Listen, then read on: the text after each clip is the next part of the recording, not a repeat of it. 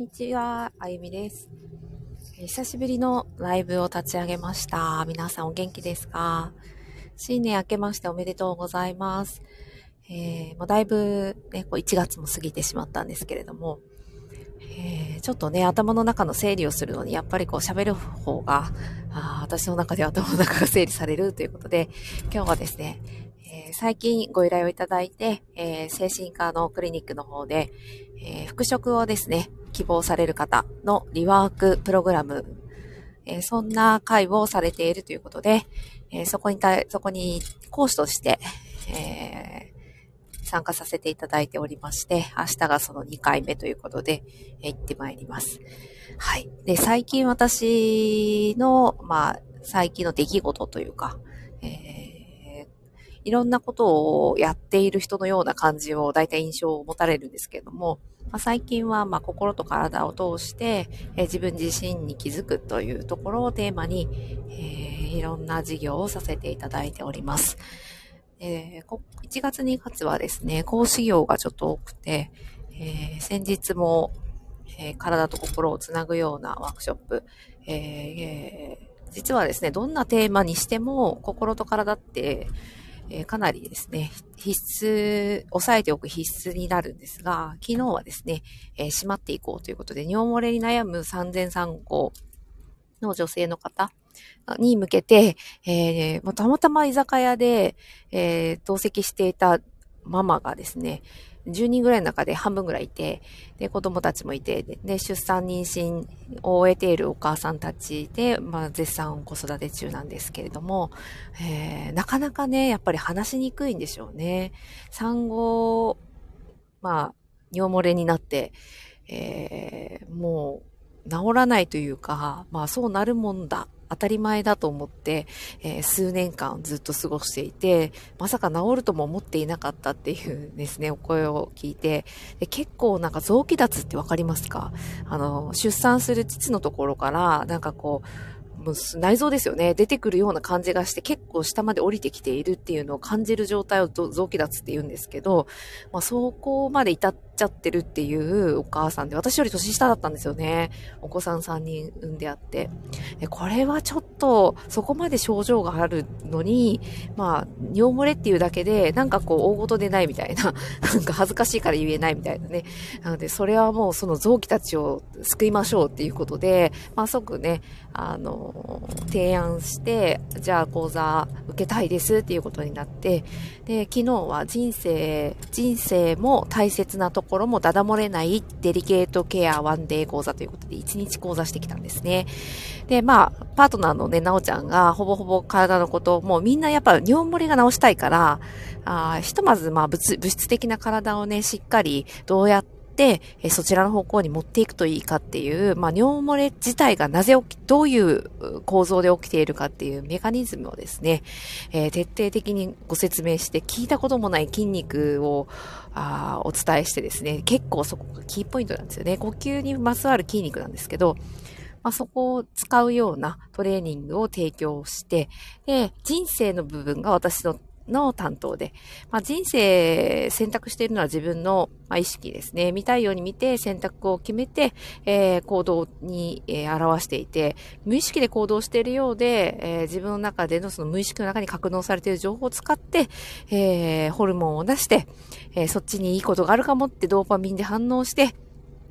えー、行動を起こすっていうね、えー、そういったことがもう体のメカニズムとして知られているわけで、えー、そこに関してのお話が私の担当だったんですね。で、どんな時に人はドーパミンを出すのかっていう。で、ど、どんなことがあるとドーパミンが不足する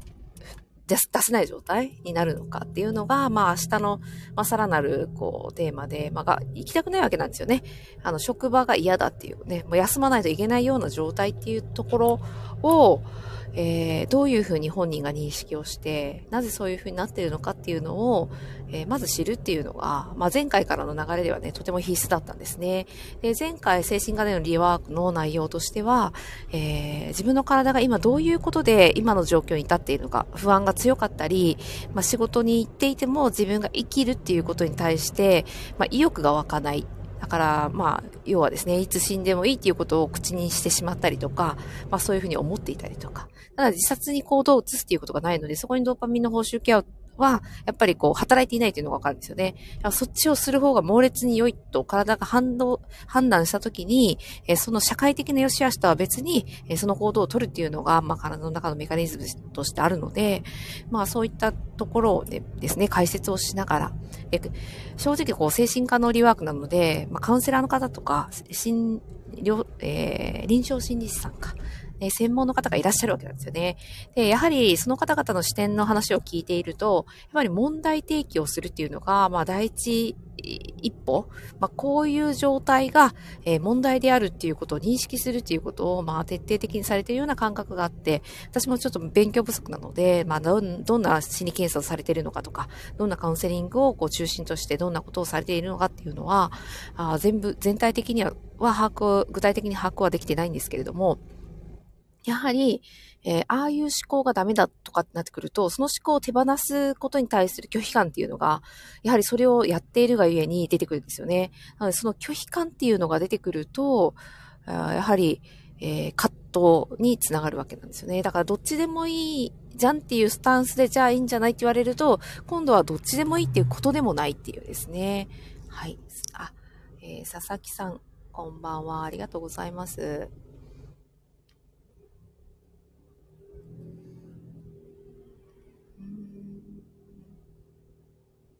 えー、すごい。ミント？生ミントを使った、えー、医療アプローチの研究をされて。すごいですね。ね、植物もね、いろんなことができる存在ですよね。なので、まあ、医療っていうのに、初めては人生で関わっているっていう感じですね。えー、自分が、こう、受診をするために患者としていくっていうことはあったんですけど、お医者さんと一緒にお仕事をするっていうのは、まあ、メディカル、メディでコメディカルの方とも違いますし、私は運動指導とか、まあ、教育者で、えー、今まで仕事をしてきているので、えー、なかなかね、あの、珍しい機会をいただいたなと思いながら、あお仕事させていただいてるんですけれども、どうしても、その、問題提起を中心とした思考を巡らせると、体との乖離が出るんですよね。だからそこが一番、えー、症状を出している、大元で、大元なんじゃないかなと思っています。なので、まずその葛藤っていうものを見つめていくと、そこにやっぱり価値観があって、で価値観があった、その価値観を持ったきっかけがあって、えー、そこまでたどり着くと、なぜそれを持ち続けなければならないと自分が判断して、えー、自律神経を働かせて、そのワードに引っかかると、あ、これは危険だと思って、え、そこから立ち去るみたいな行動パターンを取らなければならなくなったのかって、それがですね、あの、作能的に、まあ、理屈として、え A ならば B、A イコール B とかですね、なんか分かりきった公式のような感じで理解をする。まあ、お母さんだからちゃんとしなければいけないと思っているとかですね。まあ、そういったことは認識しやすいんですけど、あの、本当ですかっていうことなんですよね。なぜそれを思ってしまって、それを遂行している自分が今行動パターンとしてあるかっていうところを見ていくとですね、あれ？なんでだったっけな？みたいな。もうデフォルト化されていて、もう標準で入ってますよ、みたいな。だから iPhone になんでこう、あの、ボタンがないのかって言ってるような感じで、当たり前でしょっていう感じ。で、まあ、魚とかのね、エレエレメントって言うんですけど、お魚さんが、まあ、水の中でしか生きれないと思うんですけど、普通の魚はですね、金魚とか。で、なんで水の中でしかあ過ごせないんですかって、魚に聞いて、まあ、水の中でしか過ごせないからだよってしかならないと思うんですよね。まあ、魚類の研究者の人はいろいろあると思うんですけど、知見が。私たちもこの空気があるところでしか生きられないっていうのはなんでですかって言われると、なんでかはわかんないですよね。そういう体を結果持っているっていうぐらいしか、まあ、あの持ってる知識としては回答できない。そのくらいわからないもんなんですよね。なぜそうあるかっていう。それが無意識の中に情報が格納されているものを使って、えー、勝手に体が行動していて、さらにその奥、奥底ですね。えー、まあ、行動のきっかけとなっているコアビリーフのようなものを自分自身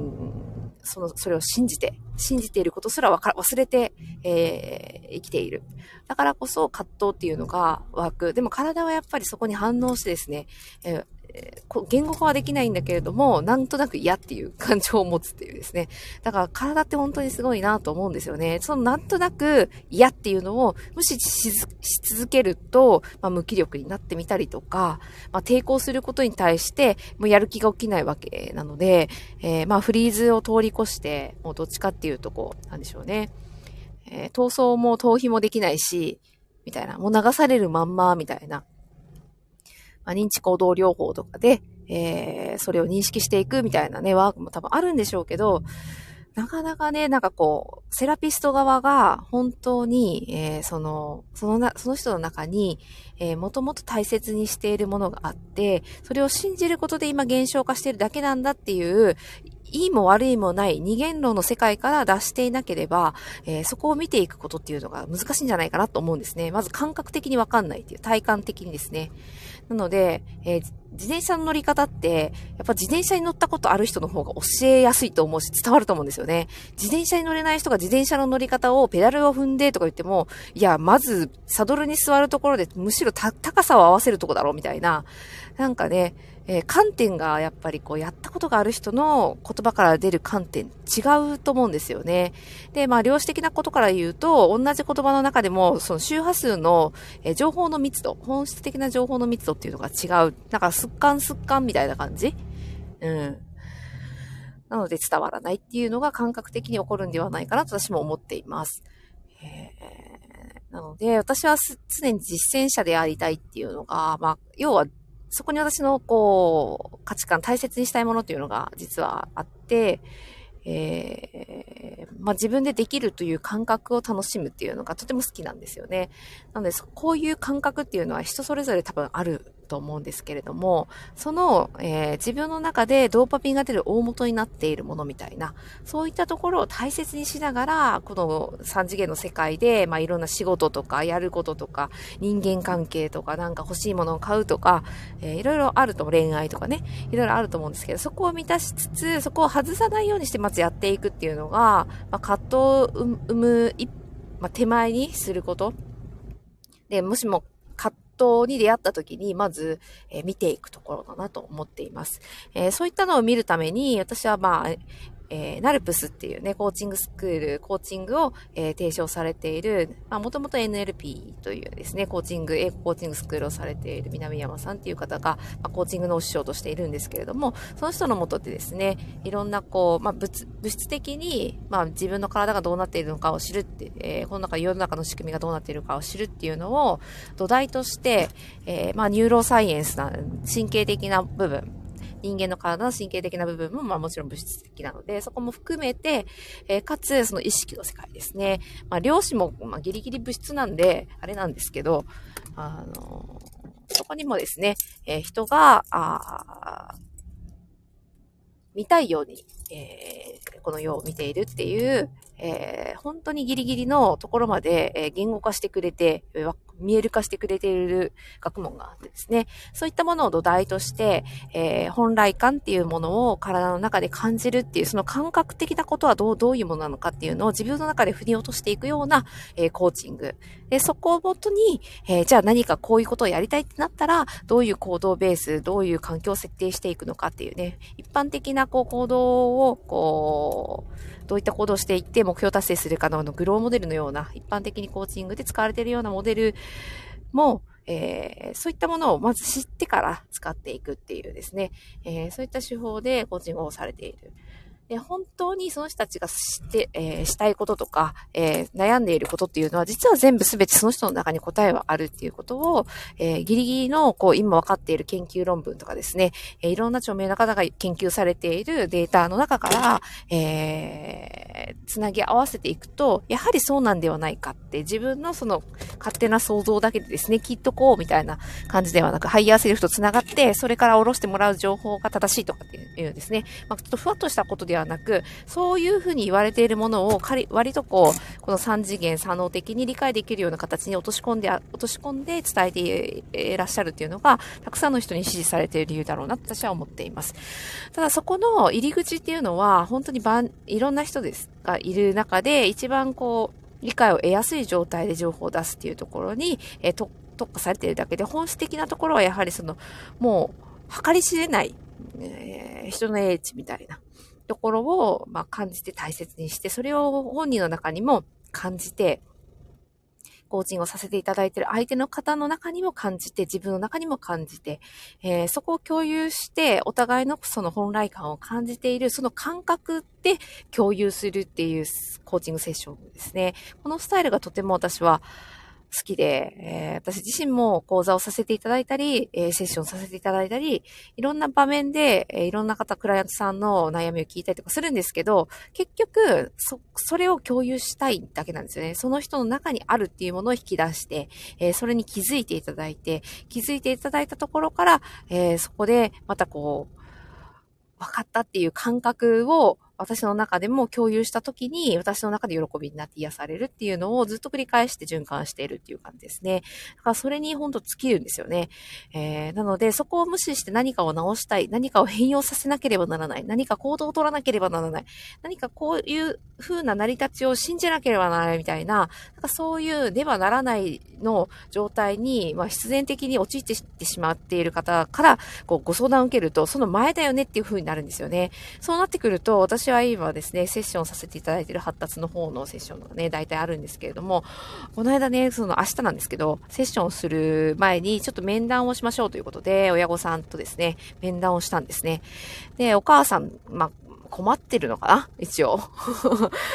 困っている。子供のことで。で困っていて、何に困っているか？うん、学校に行かないとか、自分のこの不安が強いそうな、ちょっとこう不都合を感じていそうな息子に、もう目の前にして自分が何かこう不足感を感じて、え満たされない。きっと多分そういうことだろうなと思うんですけど、えー、困っている。うん。で、家で暴れるわけでもないですし、学校にたら行か、行けないだ、行けないっていうか行かない。行けないのか行かないのかは本人の中にしかないので、行けないのか行かないのかはわからないですけども、えー、行っていない。っていう現実があって、で、かつそれをこうカウンセリングをしていただく中で、こうだ、ああだって、これはどうか、ああかって言って説明できない、うん、ことが、あ理由がわからないことが目の前にあって、それが、えー、不透明すぎては困っている。そんな感じじゃないかなと私は思っているんですけれども、お子さんに聞いたんですよね。今困ってることありますかって。ねうん、ちょっと、いろいろね、こう、まあ今楽しいこと何とか、いろいろね、なんか話をしながら、のこのことを聞いて、えー、出てきた答えがない。ですよね。困ってることはない。お母さんが目の前にいたから言えなかったのかもしれないし、えー、言うと気まずいっていうのがあったからかもしれないけれども、私が見ている限りでは思いつかないっていう感じだったんですよね。それをひねり出して困っていることを言わないといけないっていうのは結構本質的じゃなくって、実はまあ学校に行かないっていうのを願望であって、えー、何かがしたいっていうことも叶えられるんであればやっている。だからサッカー教室にも行ってますし、あとなんかほう、なんか別の、まあ、学校以外のところにも行ってるんですよね。だから何が問題なのか私にはちょっとさっぱりわかんないっていう感じなんですけど、本来その子が選ぶということができる環境で選んでするかしないかを選択できる状態の体にするというのが私の発達支援のテーマなので、それができている状態で、困りごとっていうのが本人の中にはないはずなんですね。だからそこを明日はまあちょっと聞きながら、いろいろ体を通してですね、メッセージを受け取ってこようかなとは思ってるんですけど、まあ、いかんせんその大人の困りごとに子供の行動をこう変えて当てはめようとすると、そこにお子さんの中で葛藤が生まれるんですよね。だからそこって私の中ではちょっと不本意というか、それぞれの人の中の葛藤を減らしたいのに、この人の希望を叶えると、この人が葛藤を生むみたいな。だからこう、親子関係ってよくあると思うんですよね。お子さんはやっぱりお母さんの気持ちに応えたいっていうね、気持ち、まあ、生存欲求でもあるんですけれども、親の元で生きていくことが生きるっていうことの術になってくるので、子供たちは。なので、なので、まあ、選んでお母さんを、天からですね、選んできてるかもしれないですけれども、えー、生きるっていう、この三次元の世界で生きるっていうためには食べなきゃいけないし、安心安全なところで、えー、住んでいた方が流れるしっていうね、こう生存本のこの肉体を生かすための。で、それを肉体を生かしながら魂がこう何をこうシナリオを持って生きてきた。この世に出てきたかっていうことで、それを体験するために、えー、その欲望をこう発揮していくっていうね、その欲、シナリオに従って行動していく。だから三次元的なその体っていうのがかなり元気で健康である方がやっぱりこう流れる。ただ、その体自体も変容させた方が、そのシナリオを歩みやすかったり、そのシナリオを歩んでいないよということに気づきやすかったりするからこそ、肉体は変容していって、その本人に気づかせるっていうのが症状。うん、だと思っているんですね。だからそこに感情が乗ることですごくわかりやすい。嫌とか、痛いとか、悲しいとか。うん、だから大概のことは自分が自分自身に素直になって感じたままに行動できる、できることをしていると、あんまりですね、葛藤って生まれないはずなんですよね。だから、ちょっと困っていますかって聞かれて、うーん、つって聞かれてることの方が困ってるみたいな、なんかそういうお子さんの姿を見ると、なんか違うな、みたいな思ってですね、私もこう、お申し込みをいただいてから、うん、なんかこう、もやっとするな、みたいな。うん、もやっとするな、なんかすごい表面的だな、みたいな、なんか感覚があったんですけど、お子さんがね、困っていれば、なおさらこう、向かいたい方向は何かって素直に聞いて、えー、それを叶えていくとしたらこういうことができるんじゃないかと、まあ、思うよっていうことは共有できる時間になるかなと思ったんですけれども、なかなかね、これがね、だからお子さんは言語化するっていうところを、まあ、スムーズに行うための脳の、えー、成長っていうのが、まあ、10歳ぐらいからどんどん行われていくので、それまでに全くないかって言われるとないわけではない。喋ってるからですね。だからその論理的思考とか認知を的確にするとか、コミュニケーションを円滑にするとか、まあそういう部分に関しては、えー、まだ未発達状態なんですね。で、26歳ぐらいまでがどんどん発達していって、成熟ってなると、その脳のレベルでの成熟ですね。まあ、そのくらいで、でも26歳になったって人間関係悩んでる人ばっかだし、お金のことだってずっと悩んでるし、えー、パートナーとの関係性だって悩んでるし、悩んでる人ばっかなんですよね。だから何がもって成長かっていうのはわかんないんですけれども、言語化して自分の気持ちをまとめて言うっていうところに関しては、まだ未熟っていうところは、まあ、お子さんに関してはあるかなと。だからそこを、えー、根掘り葉掘り言語化して聞こうとしても無理なんですよね、まず。だからそこで答えられないっていうことを問題化しても、あんまり意味がないんですよね。だからどうやってその子の本当の本音を聞くかっていうと体の姿勢観察をしたりとか、えー、感覚的にどういう風な感覚を持っているのかとか、えー、発達として体をそのまあ、10歳大体ですね、まあ、個人差があると言ってしまうと、もう終了って感じなんですけど、まあ、その子によってどういう風な発達を経て、どこまでこう、何が発達しているのかっていう体のレベルで見ていくと、あ、ここにちょっとこう、見えない、その本人がなんとなくこう、頭の中ですね、まとまらないなみたいな、そういった感覚があるっていうのを解消できるきっかけになる気づきはあるんじゃないかっていうのをアセスメントすることできるんですよね。だからそれをまあ解放した時に、まあ、本人がもっとなんか自分の思ってることを実行しやすかったりとか、伝えやすかったりとかいうことはあるかなとは思うんですけれども、まあそういったことがね、なんか起きて、起きる中で、えー、そのお子さんのね、セッションを通して考えていると、その今大人になってね、しっかり問題みたいな自分との葛藤に向き合ってる大人の人は逆にですね、えー、幸せなんじゃないかなと思ったりですね、しています。なので明日は、まあ大人の方のその復職を、えー、したいって思われている方の、まあ、セッションと、まあ明日子供、お子さんのですね、セッションダブルでやってくるんですけれども、まあそこの中で通して私の中でまた気づきと喜びがあるんじゃないかなと思っています。えー、新年はですね、いろいろ頭からいろいろありますけど、えー、このままですね、ちょっと走れるところで走ってみようかなっていう一年のスタートです。またなんか、あの、新しいことがあったり、まあ、気づきをまとめたかったら、えー、ライブさせていただきたいと思います。ありがとうございました。